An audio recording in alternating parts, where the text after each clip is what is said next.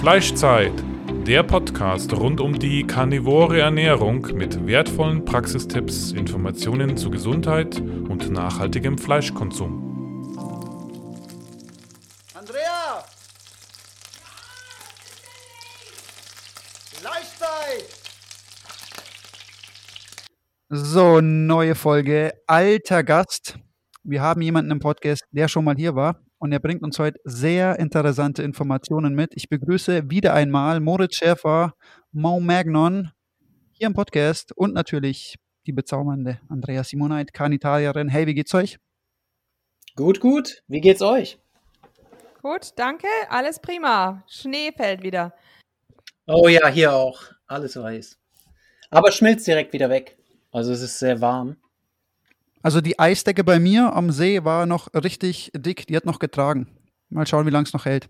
Nee, bei uns ist es so, es schneit in der Nacht und dann ist morgens erstmal alles weiß und dann abends ist dann alles wieder normal. Also es schmilzt alles extrem schnell wieder weg. Ach, der schöne Winter, gell? Ja. Moritz, wir haben dich heute im Podcast, weil wir über ein Thema sprechen wollen, auf dem du sehr bewandert bist. Ein Thema, über das meiner Meinung nach viele äh, Leute nicht wirklich fundiert Bescheid wissen, aber es ist ein sehr interessantes Thema, weil es sehr viele Leute betrifft. Ähm, wie wäre es, wenn du einfach mal übernimmst, um was es heute geht und kurz eine Einführung machst? Ja, da hast du recht. Das Thema ist sehr, sehr weit verbreitet. Und zwar geht es um die Entwicklung von Dehnungsstreifen. Und zwar haben etwa 80 Prozent aller Menschen weltweit Dehnungsstreifen. Also das ist nicht nur etwas, was Frauen betrifft in der Schwangerschaft, sondern auch Männer. Und interessanterweise nicht nur Menschen, die übergewichtig sind, sondern es kann auch untergewichtige Menschen betreffen. Und wie du jetzt gerade auch schon gesagt hast, das Thema wird von den meisten Menschen nicht wirklich verstanden. Und was ich sogar noch interessanter finde, ist, dass es sogar bei den Professionellen, also bei den Spezialisten im, ähm, im Skincare-Bereich, ja, dass die selbst auch nicht wirklich Ahnung haben, wie diese Dehnungsstreifen entstehen. Und da habe ich ein Buch drüber geschrieben, weil ich selbst davon betroffen war. Also ihr wisst ja noch von der letzten Folge, da haben wir darüber gesprochen, dass ich 2010 bis 2012 vegane Rohkost gemacht habe und dadurch sehr stark abgenommen habe. Und das Interessante ist, ich war nie übergewichtig. Ich war eigentlich immer so der, der Schlanke. Und dann habe ich so weit abgenommen, dass ich sogar auf den Beinen Dehnungsstreifen entwickelt habe. Und das hat eigentlich überhaupt gar keinen Sinn gemacht, weil ich ja davor nicht übergewichtig war und die Haut nicht gedehnt wird. Und ja, heute kann ich sagen, dass dieser Begriff Dehnungsstreifen an sich eine Fehlbezeichnung ist, weil die werden nicht durch die Überdehnung der Haut verursacht. Das ist sehr interessant und ich glaube, nicht viele Leute wissen darüber Bescheid. Jetzt ist es bei mir halt so, ich hatte nie ein Problem damit, aber ich kenne halt auch einige Leute und auch übers Hörensagen natürlich ähm, Menschen, die wirklich auf, also in, in beiden Geschlechtern äh, Probleme damit haben, sowohl Männer als auch Frauen. Ähm, auf was basiert diese Thematik und auf was basiert dieses Problem? Kannst du da vielleicht mal eine Erklärung abgeben? Warum entsteht sowas? Ja, wie du jetzt gerade schon gesagt hast, die wenigsten Leute wissen darüber Bescheid und das sind sogar die, ähm, im Englischen heißt es die, die Ästheticians, also die, die ähm, Fachleute, die ähm, ja, Hautbehandlungen machen, selbst die wissen darüber nicht wirklich Bescheid. Und was das eigentliche Problem ist, das sind bestimmte hormonelle Schwankungen und metabolische Prozesse, die sich im Bindegewebe der Haut abspielen, also in der Dermis. Also es gibt da verschiedene, ähm, verschiedene Layers oder ich, ich spreche die ganze Zeit auf Englisch, weil ich das Buch auf Englisch geschrieben habe. ähm, ja, das ist interessant, dass wenn man die ganze Zeit nur auf Englisch redet oder auf die, die, ganze Zeit nur auf Englisch denkt, quasi, dass man dann irgendwann sogar seine Muttersprache nicht mehr richtig, dass man da Wortfindungsprobleme hat. Ähm, Mit Layers meinst du wahrscheinlich Hautschichten oder was? Genau, genau, Hautschichten, okay. danke dir. Ähm, und unter der Epidermis, das ist die, die oberste Hautschicht, darunter befindet sich die Dermis und das ist so die mittlere Hautschicht und da spielen sich eigentlich diese metabolischen Prozesse ab. Und das Problem ist, dass die meisten Cremes oder Lotions, die man sich dann auf die Haut schmiert, dass die da gar nicht in diese tieferen Hautschichten vordringen können. Und man macht dann eigentlich, ja, man, man hat dann überhaupt keinen Effekt so wirklich. Also man hat dann, man schmiert sich dann, viele Leute machen Kakaobutter oder Kokosöl und hoffen dann, dass das Ganze irgendeine Wirkung zeigt. Aber sie geben der Haut damit halt ein bisschen Feuchtigkeit, mehr aber nicht, weil sie nicht ja. diese metabolischen Prozesse umkehren können. Okay, kannst du mal ein bisschen genauer auf diese metabolische Ursache dann eingehen und das vielleicht mal erklären? Was passiert da und was führt dann letztendlich dazu, dass dieses Hautbild entsteht? Bei diesen metabolischen Prozessen, das sind unter anderem hormonelle Prozesse. Was ja viele, worüber viele Bescheid wissen, ist ja, dass Dehnungsstreifen hauptsächlich in der Pubertät oder während der Schwangerschaft auftreten. Und der Irrglaube ist dann, dass spezielle oder dass, dass sehr, sehr starke Wachstumsschübe dafür verantwortlich werden, weil während der Pubertät wächst man ja und während der Schwangerschaft wächst natürlich auch der Bauch. Ähm, aber was wirklich dahinter liegt, sind die hormonellen Prozesse und vor allen Dingen ähm, die Stresshormone, also vor allen Dingen Cortisol. Ja, Cortisol ist im Grunde so der, der Haupt, äh, Akteur, der diese Dehnungsstreifen verursacht. Das ist aber nicht der einzige, also das ist nur einer von, von verschiedenen Prozessen, die diese Dehnungsstreifen verursachen. Und im Grunde ist es wichtig, dass man das Thema von sehr vielen oder das Problem von verschiedenen ähm, von verschiedenen Seiten angeht. Also man muss einerseits diese hormonellen und metabolischen Prozesse unterbinden und dann muss man auch noch zusätzlich die, die Haut mit den hochwertigsten Nährstoffen versorgen und dann final im letzten Schritt, dann kann man eigentlich erst mit der Hautpflege beginnen. Und da habe ich dann auch ein paar spezielle, ähm, ja, spezielle Tipps in dem Buch drin. Genau. Mhm. Ja, ich finde das ganz interessant. Ich bin selber ja eine Betroffene des Ganzen. Ähm, ich habe in der, also bei mir war es in der Schwangerschaft, wo diese Dehnungsstreifen aufgetreten sind, vor allem eben an den Brüsten, weil die so sehr, ähm, ja, ich habe mir eben auch immer gedacht, weil sie so sehr gewachsen sind. Sie waren also dann auch wirklich groß. Ähm, ähm interessant finde, also ich habe mich auch ganz, ganz schlecht in dieser Schwangerschaft, in der das passiert ist, habe ich mich auch ganz, ganz schlecht ernährt, also wirklich praktisch nur von Brot. Ähm, ähm, und ich finde es aber ganz interessant, dass du jetzt sagst, gerade Pubertät und Schwangerschaft. Ähm, und zwar finde ich es nicht nur interessant wegen den hormonellen Prozessen, die da ablaufen, sondern ich denke da an Dr. Ben Bigman oder Professor Ben Bigman, der gesagt hat, ähm, die Schwangerschaft und die Pubertät, das sind beides die Stationen, wo man eigentlich grundsätzlich immer prädiabetisch ist schon, weil du jetzt auch metabolisch sagst. Kannst du da irgendwie einen Zusammenhang irgendwie finden? Also im Grunde, ja, damit hat er recht. Das bedeutet aber nicht, dass jeder Mensch von Natur aus in diesen Phasen prädiabetisch ist, sondern dass wir aufgrund unseres Lebensstils bereits die Grundlage dafür geschafft haben, also unseres gesundes, ungesunden Lebensstils. Und dann darauf aufbauend, wenn dann die Hormone von der Pubertät oder der Schwangerschaft eintreten, dass das Ganze dem Ganzen dann noch so wirklich äh, ja, das fast zum Überlaufen bringt und dann man in diese prädiabetischen Zustände gerät.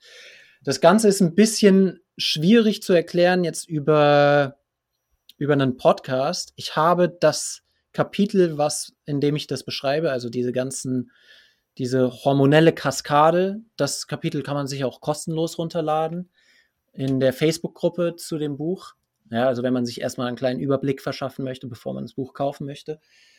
Ähm, aber im Grunde, was passiert, ist, dass eine Dysbalance zwischen den anabolen und den katabolen Hormonen stattfindet. Also im Grunde hat der Körper wie so eine Waage, ihr könnt euch das vorstellen, wie eine Hormonwaage. Auf der einen Seite sind die anabolen Hormone und auf der anderen Seite sind die katabolen Hormone. Und die müssen immer in Gleichgewicht bleiben.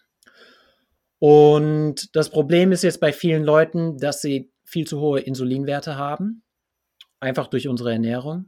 Und das Insulin ist ein stark anaboles Hormon. Dadurch wird diese Waage auf die anabole Seite gedrückt, also sie kommt in Schieflage. Und der Körper versucht das Ganze natürlich auszugleichen. Der erste Schritt, um das auszugleichen, wäre, dass der Körper weniger Wachstumshormon ausschüttet, weil Wachstumshormon ebenfalls ein anaboles Hormon ist. Und dadurch kann der Überschuss an Insulin dann wieder eingespart werden, indem weniger Wachstumshormon ausgeschüttet wird. Das ist auch einer der Hauptgründe oder vielleicht sogar der Hauptgrund, warum vor allen Dingen in Amerika die Menschen jetzt wieder kleiner werden. Also die Amerikaner sind nicht mehr groß. Die waren mal wirklich ein großes Volk und sind es nicht mehr. Die sind ziemlich klein. ich war dreimal in den USA und die sind kleiner als die Europäer. Und ja, Dürfte ja, ich da ganz kurz ähm, äh, was kurz einwenden? Ja, ich habe da also auch ähm, darüber schon einen Artikel geschrieben über ähm, diese Wachstumsschwierigkeiten.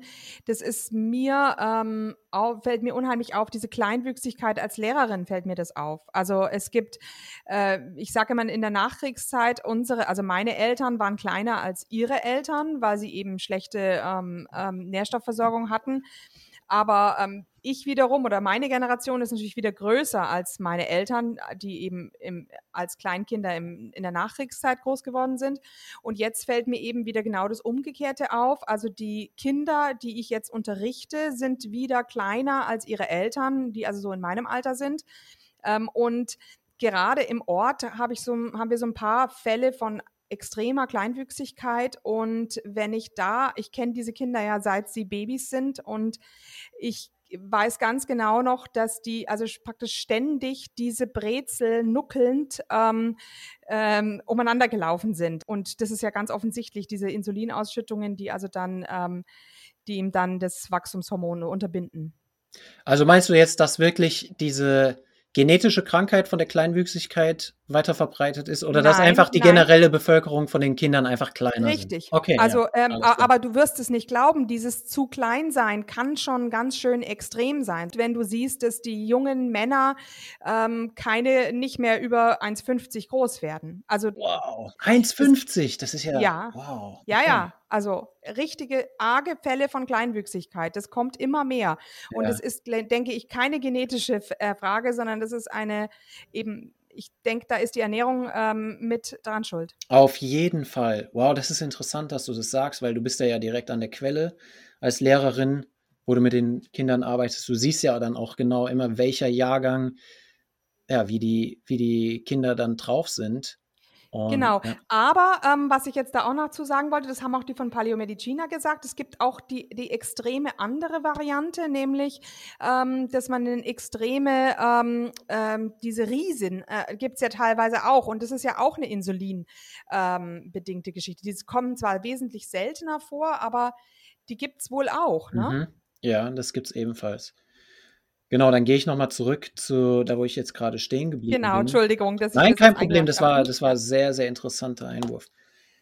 Ähm, genau, also die Waage, diese Hormonwaage, wenn dann auf der Insulin, wenn dann auf der anabolen Seite zu viel Insulin ausgeschüttet wird und die anabole Seite zu schwer wird, dann steuert der Körper gegen, indem er dann weniger Wachstumshormon ausschüttet.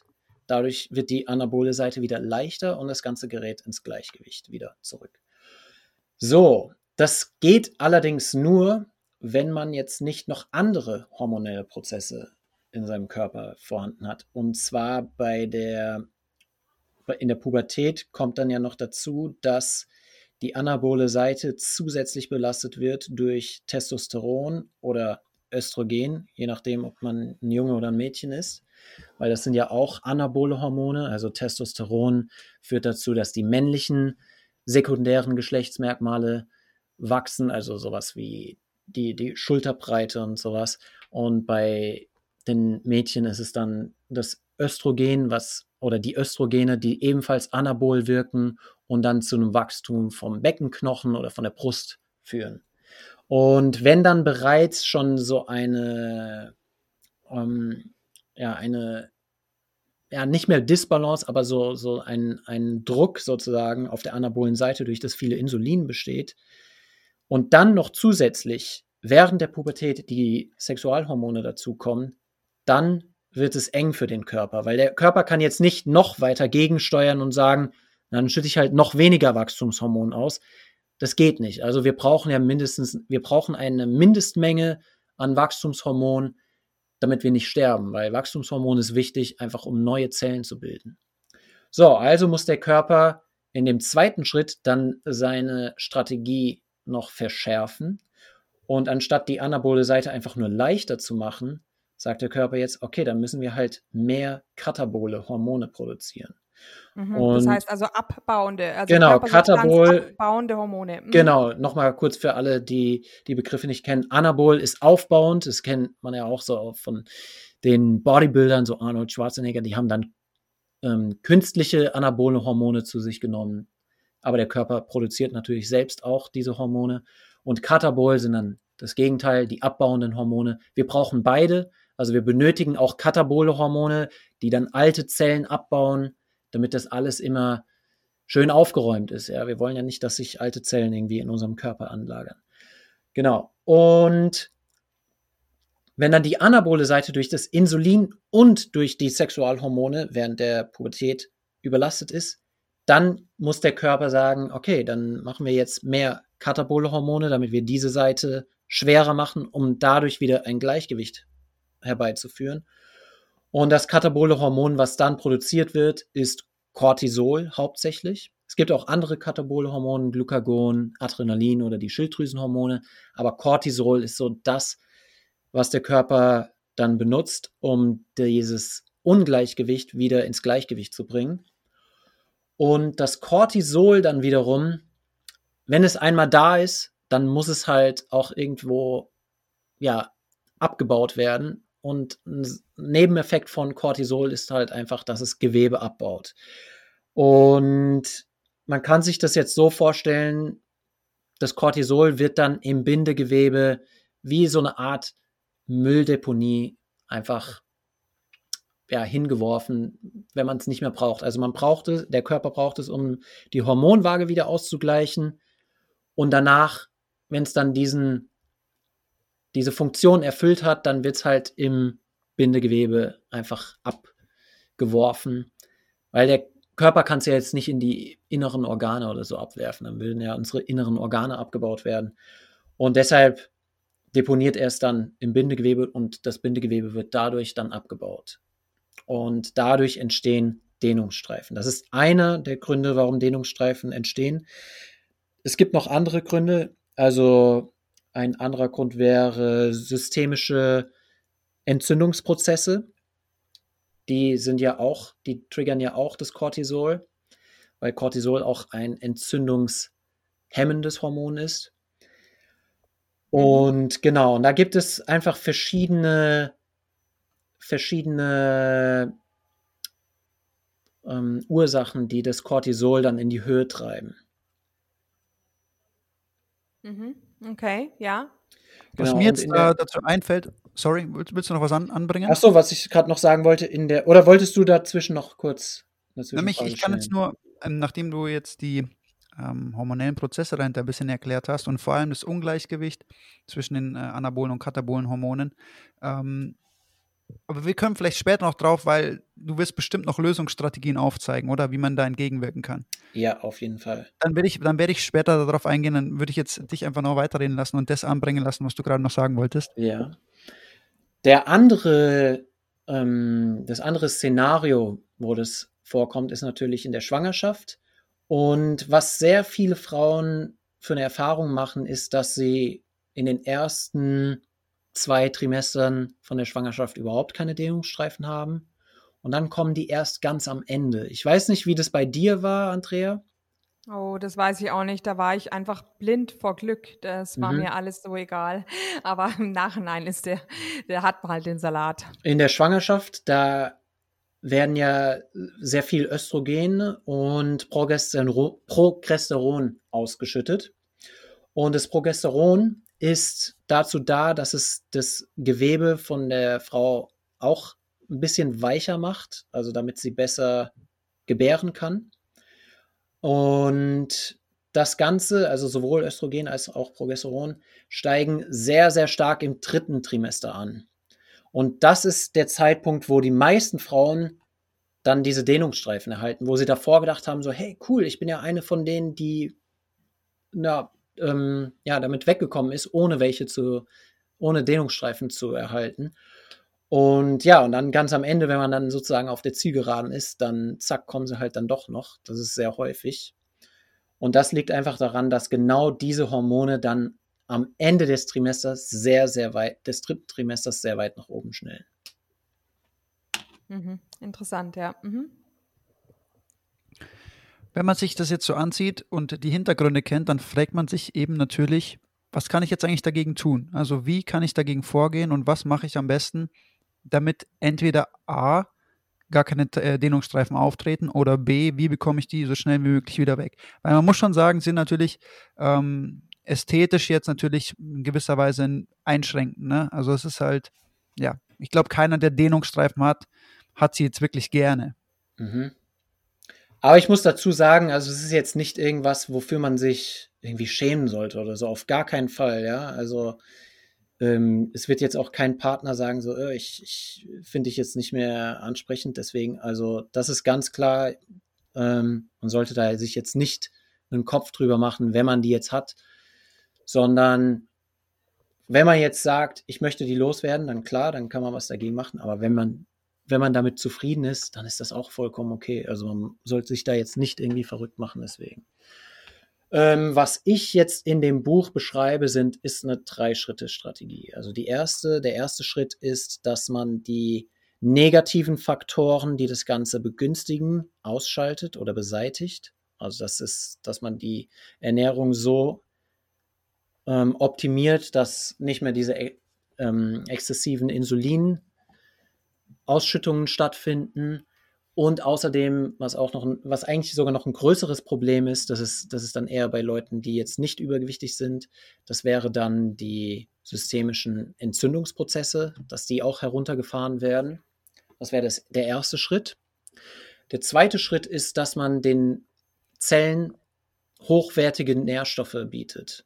Ja, also das zum Beispiel das Bindegewebe, das benötigt sehr, sehr viel Glycin, Kollagen.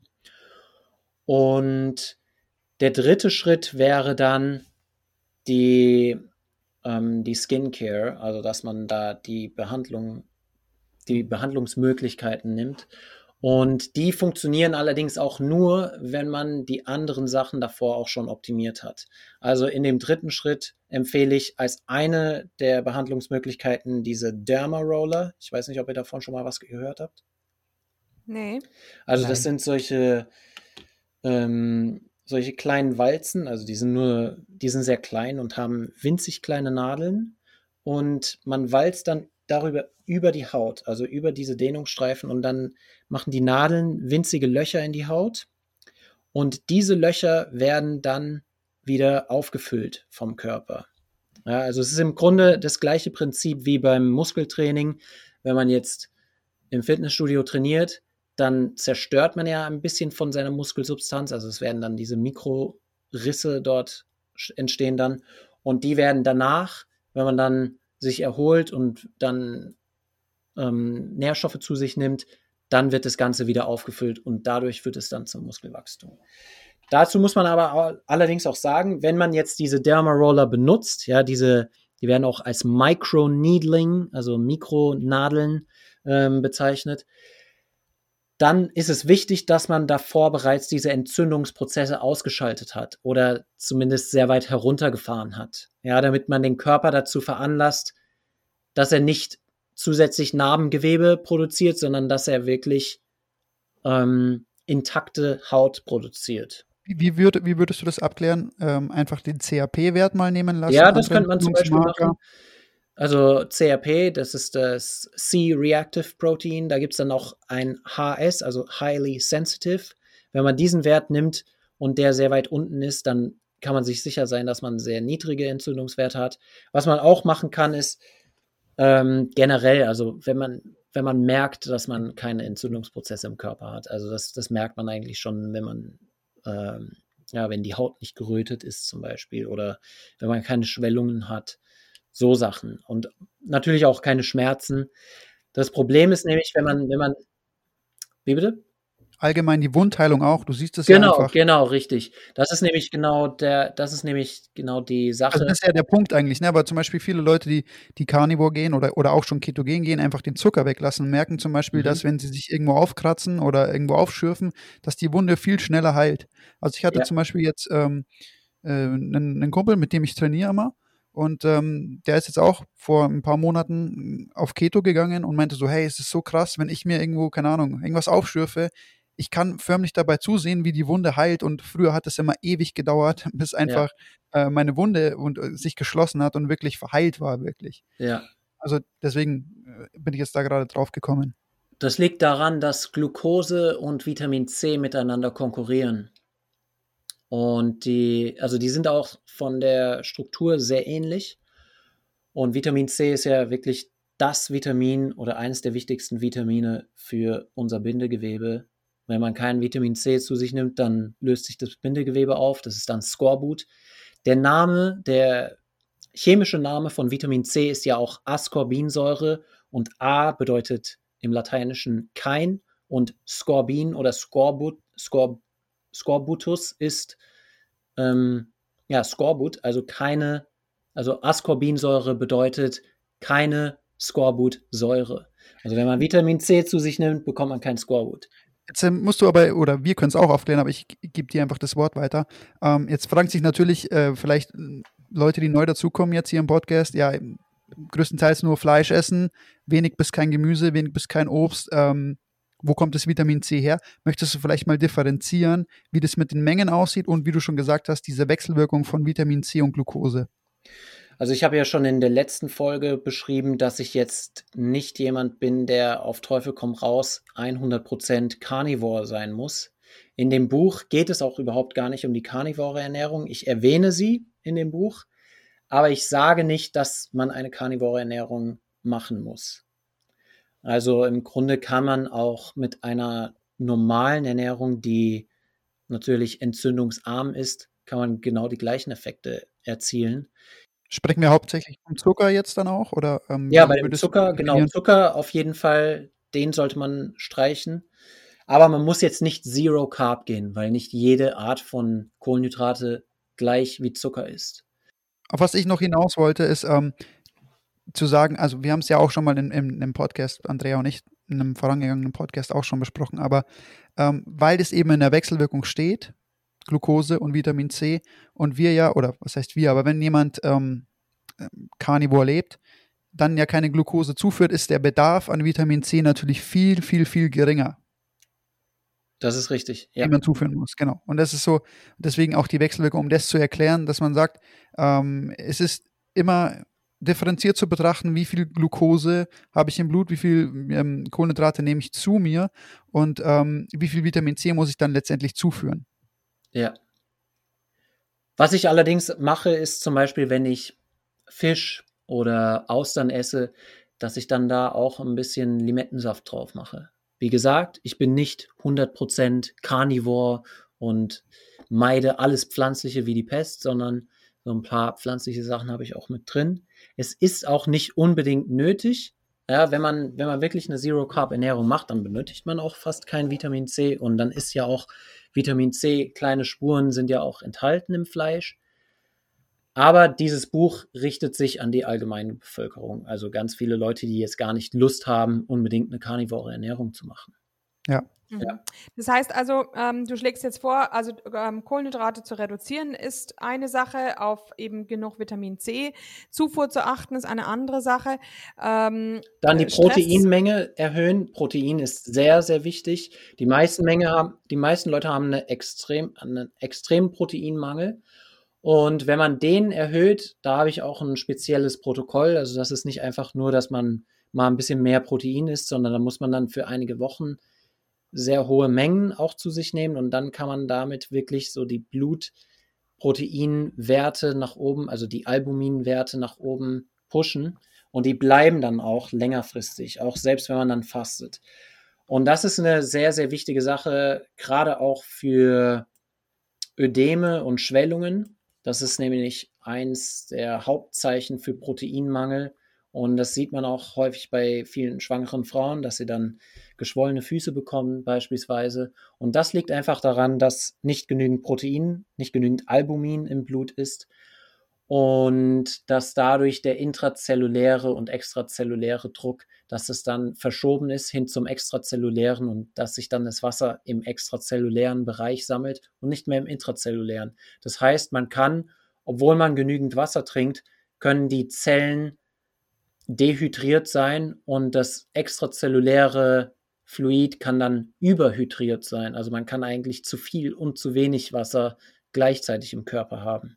Du bist vorher noch auf die Aminosäure Glycin eingegangen, hast sie kurz erwähnt. Glycin, ja. Die du ja ähm, auch als in, in der Hinsicht sehr essentiell einstufen würdest. Ich finde sie allgemein sehr, sehr wichtig, eben auch fürs Knorpelgewebe. Ähm, wie würdest du da sagen, wie viel braucht man davon? Wie sollte man es abdecken?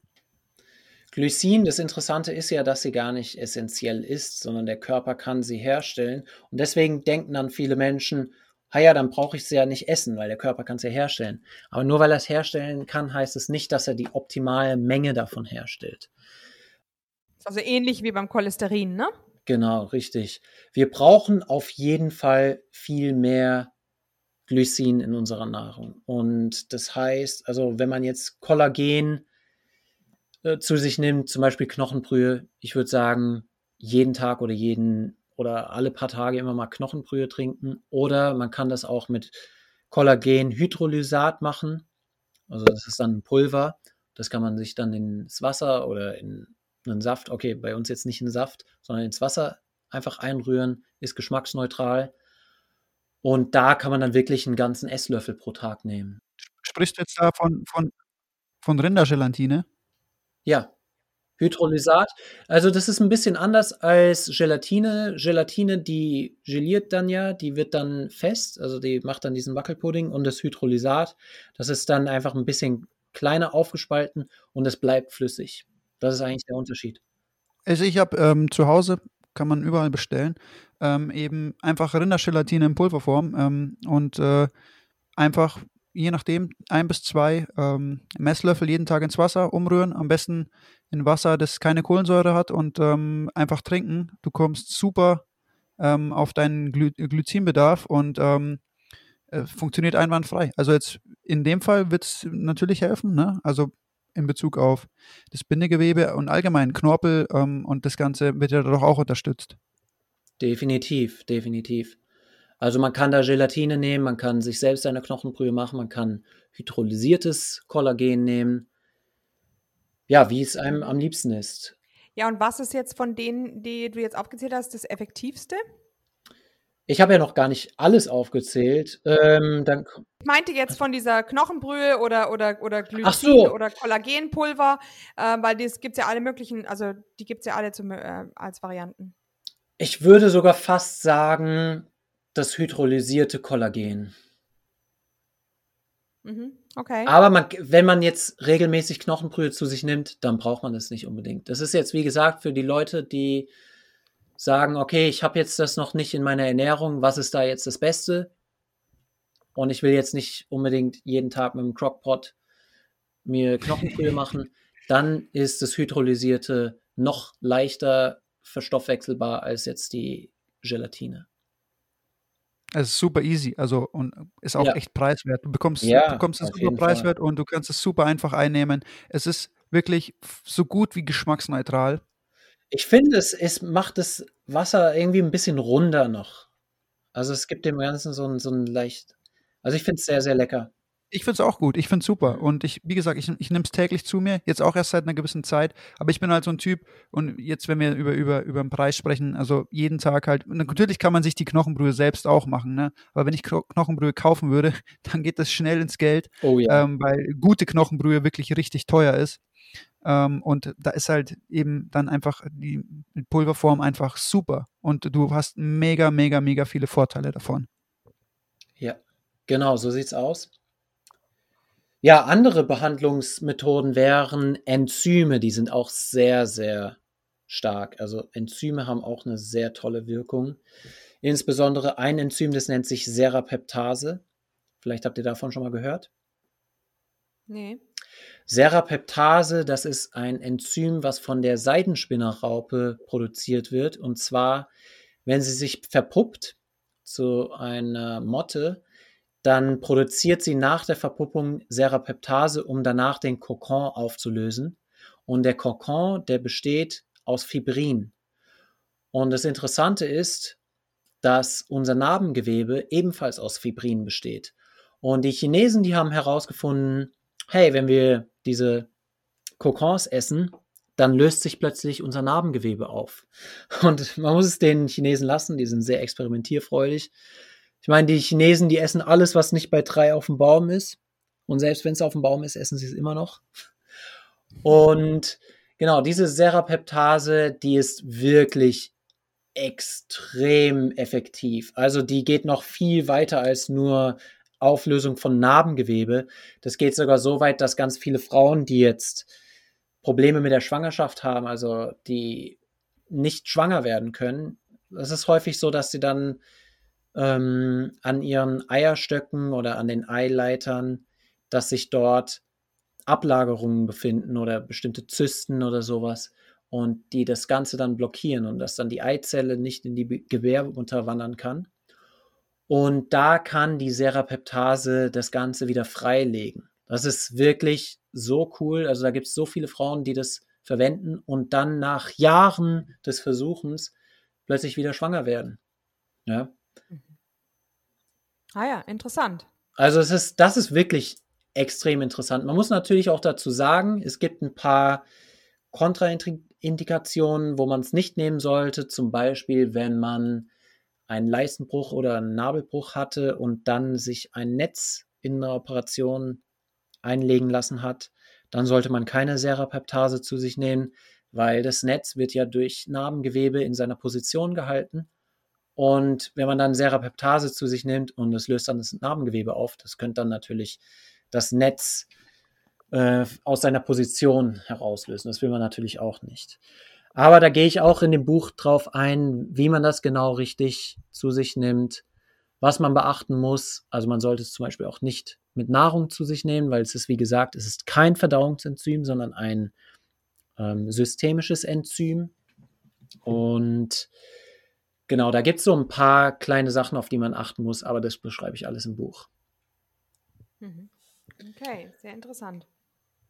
Ja, dann gibt es noch andere die Thematik auch super interessant. Also, und ich glaube, damit kann man, also du wirst damit sehr, sehr vielen Menschen helfen. Und äh, wie du schon angesprochen hast vorher, natürlich sollte man sich deswegen nicht verrückt machen, wenn man sowas hat. Aber zu wissen, dass es eine Lösung dafür mhm. gibt oder einfach eine Möglichkeit, ähm, das auch wieder in einer gewissen Weise rückgängig zu machen, ähm, ist natürlich auch nicht schlecht, darüber Bescheid zu wissen. Ja, auf jeden Fall, auf jeden Fall. Und als ich das Buch geschrieben habe, da habe ich natürlich auch ein bisschen Recherche betrieben und habe gedacht, okay, ich will jetzt mal sehen, was die anderen so darüber schreiben. Und ich weiß noch, da habe ich mir bei Amazon dieses Kindle Unlimited Testprogramm geholt, wo man es dann mal für einen Monat kostenlos testen kann. Und dann habe ich mir mal 30 E-Books zu dem Thema runtergeladen, weil die gibt es dann billiger. Und habe die dann alle gelesen und da habe ich gedacht, oh mein Gott, das ist ja sorry, das muss ich einfach so sagen, das ist ja grottenschlecht. Also ich will mich da jetzt auch nicht irgendwie aufspielen, aber die, die Informationen, die zu diesem Thema geschrieben sind, die sind wirklich absolut unbrauchbar. Also die meisten von diesen Büchern, das waren dann wirklich nur so, so paar Seiten Pamphlets, die dann eigentlich im Grunde nur der Wikipedia-Artikel in einer neuen Formulierung war, also wo dann ein bisschen die Satzstruktur umgestellt war. Und ja, wo ich mir gedacht habe, okay, das hat jetzt nur jemand geschrieben, um mal schnell ein paar Euros damit zu verdienen, aber der hat sich mit dem Thema überhaupt nicht auseinandergesetzt. Und dann war sogar ein Buch, das war sogar noch das Beste, ja, und selbst dieses Buch hatte wirklich Sachen drin, die erstens nicht funktioniert haben und dann waren da auch wirklich lächerliche Sachen drin. Da war dann eine Seite, da hieß es dann, was gegen Dehnungsstreifen hilft, ist, also es war alles auf Englisch, sind Marshmallows. Und dann hat er da ein Bild reingepackt mit Marshmallows und dann stand da, ob du es glaubst oder nicht, aber Marshmallows können Entzündungsprozesse verringern. Und als ich das gelesen habe, ist mir klar geworden, der Autor hat was verwechselt. Marshmallow ist nicht nur der Name der Süßigkeit, sondern auch der Name von einer Wildkräuterpflanze, ja, die am Wegesrand wächst und die tatsächlich entzündungshemmende Eigenschaften hat. Man hat es dann einfach verwechselt, ja, und da ist mir klar geworden, da ist ja wirklich nichts. Da, also wenn man jetzt zu dem Thema was sucht, da gibt's ja gar nichts.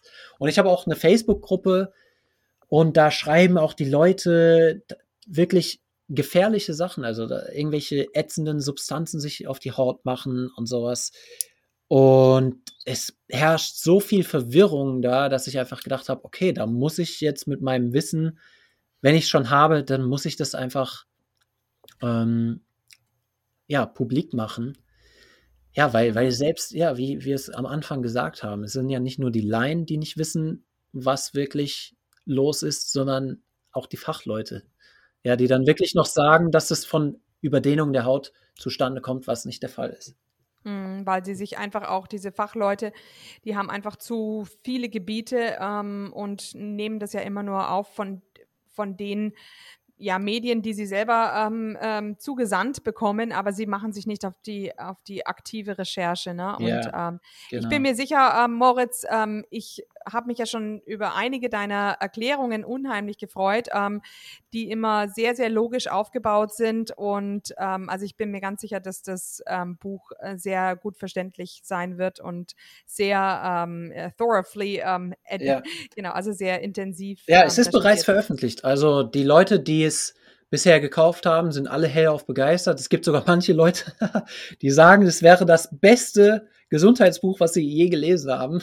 Da war ich natürlich auch sehr verlegen, wo ich gedacht habe, wow, das ist ja mal wirklich ein Kompliment, weil das Buch, es geht zwar an der Oberfläche um dieses Problem der Dehnungsstreifen, aber im Grunde ist das, was unter der Motorhaube von diesem Buch ist, da geht es darum, den gesamten Körper in einen Zustand zu bringen, wo er sich selbst regeneriert. Ja, und das halt, wie gesagt, durch die, durch das Weglassen von diesen ganzen schädlichen Faktoren in der Ernährung, dann zweitens durch eine optimale Nährstoffversorgung, also mit auch Mikronährstoffen und drittens dann einfach diese Behandlungsmöglichkeiten. Also bei diesen Dermarollern, was da auch so interessant ist, man kann mit dieser Behandlungsweise, kann man bestimmte Wachstumsfaktoren in der Haut aktivieren, die eigentlich nur beim Embryo vorhanden sind. Und im erwachsenen Körper sind die eigentlich nicht mehr vorhanden. Also der erwachsene Körper, der würde dann eher zu Narbengewebe tendieren. Und nur im Embryo, also im Mutterleib, wird diese narbenfreie, dieses narbenfreie Wachstum zu 100% gewährleistet. Und das kann man wirklich mit diesen Dermarollern schaffen. Wenn man natürlich auch noch die anderen Bereiche optimiert hat. Also es ist dann nicht nur, es ist dann nicht nur Dermaroller, sondern danach muss man dann auch die richtigen Produkte auftragen, die dann zusammen mit dem Dermarolling zusammenarbeiten. Weil wir jetzt vorher über die hormonellen Prozesse gesprochen haben und das war, wo ich vorher nochmal äh, reingegrätscht habe und dann gesagt habe, schieben wir es nach hinten.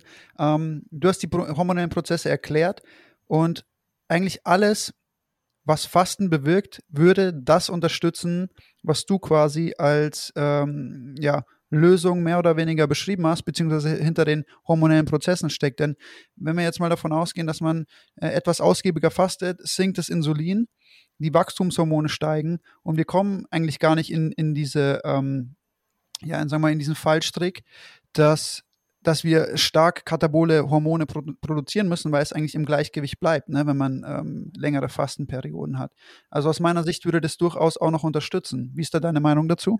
Auf jeden Fall. Da muss man allerdings auch noch dazu sagen, das sollte jemand machen, der bereits fettadaptiert ist. Weil wenn man nämlich fastet und man ist Kohlenhydrat adaptiert, dann kann das das Problem noch verschlimmern.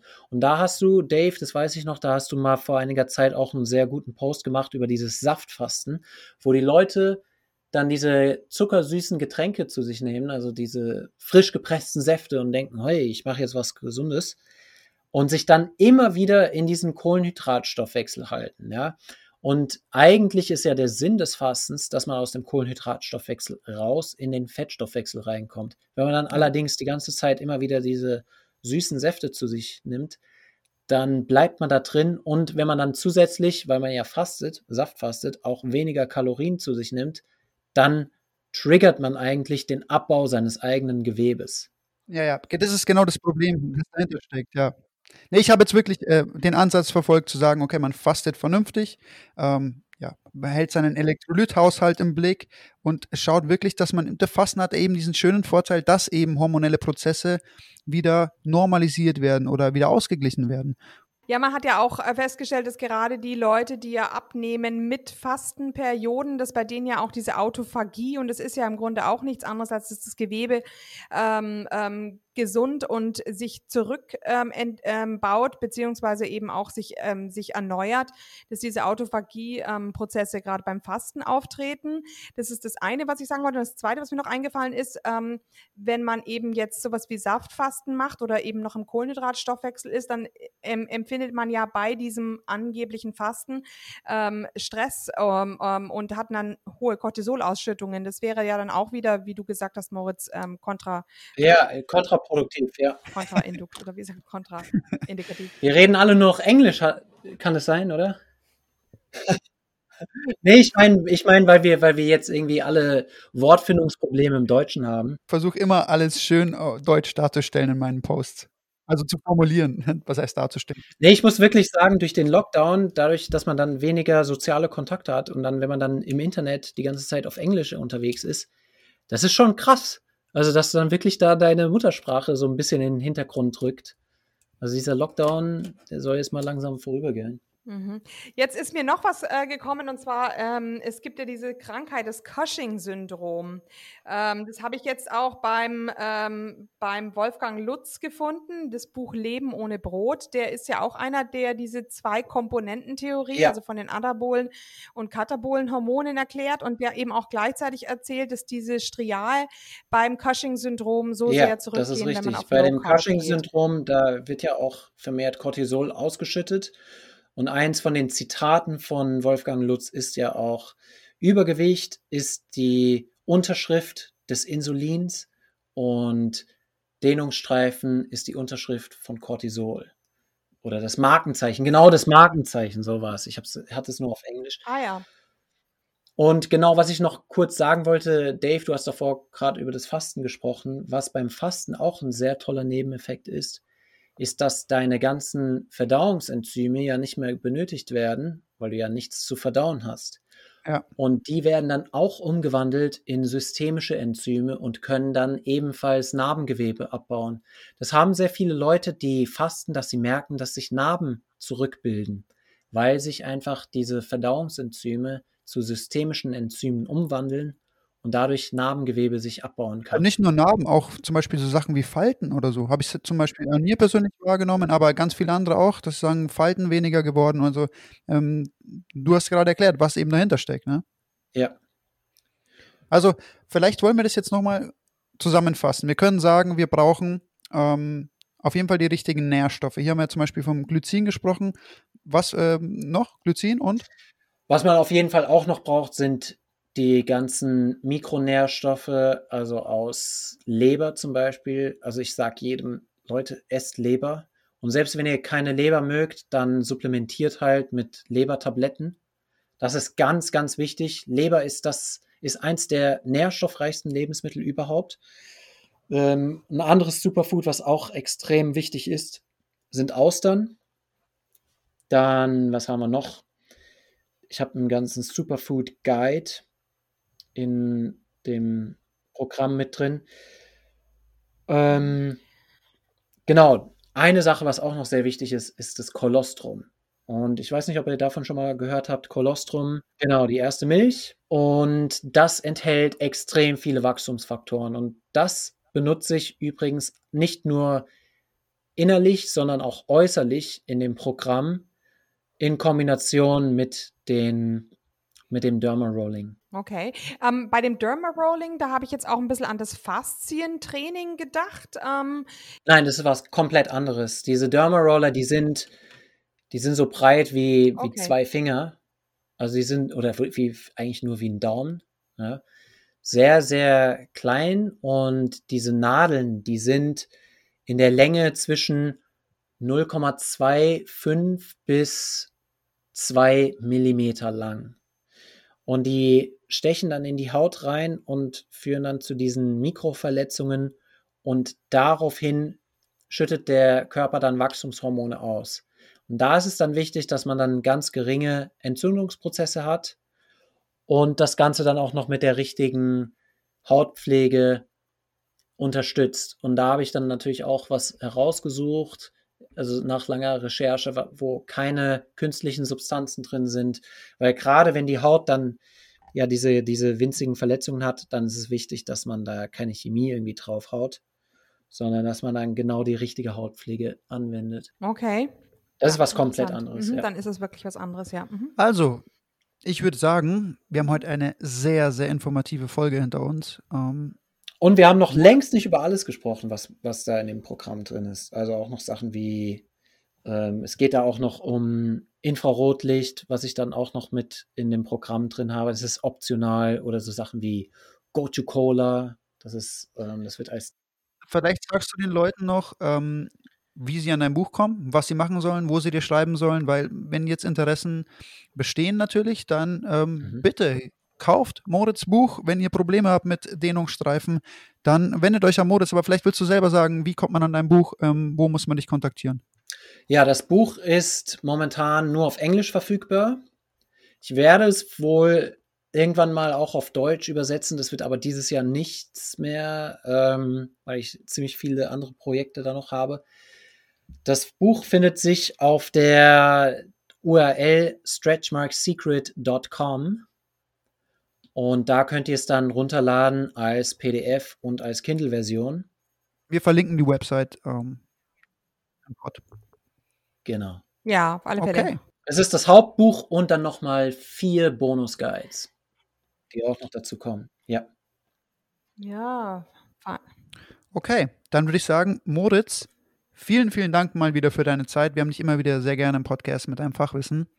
Ja, danke für die Einladung, hat mich sehr gefreut. Und ähm, ich gehe davon aus, dass wir sowieso dich nochmal im Podcast begrüßen werden, sei es in einer ganz normalen Gesprächsrunde oder wieder in Bezug auf Dehnungsstreifen und dein Buch.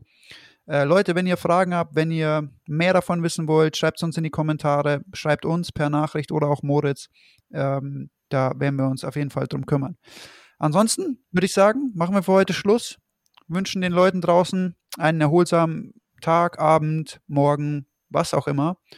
Und äh, ich gebe das Wort weiter an euch beide. Ihr dürft die Sendung heute gerne beenden. Ja, hat mich sehr gefreut. Immer wieder gerne. Also mit euch beiden macht es sehr Spaß. An die Zuhörer, ja, bis zum nächsten Mal. Ja, mh, schön. Vielen Dank, Moritz. Ich fand es jetzt eben auch unheimlich interessant mit den anabolen und katabolen Hormonen. Damit habe ich mich eben, wie gesagt, auch schon öfter beschäftigt gehabt und du hast mir jetzt wieder ein bisschen einen klareren Blick gegeben und ähm, ja. Halt uns drüber auf dem Laufenden.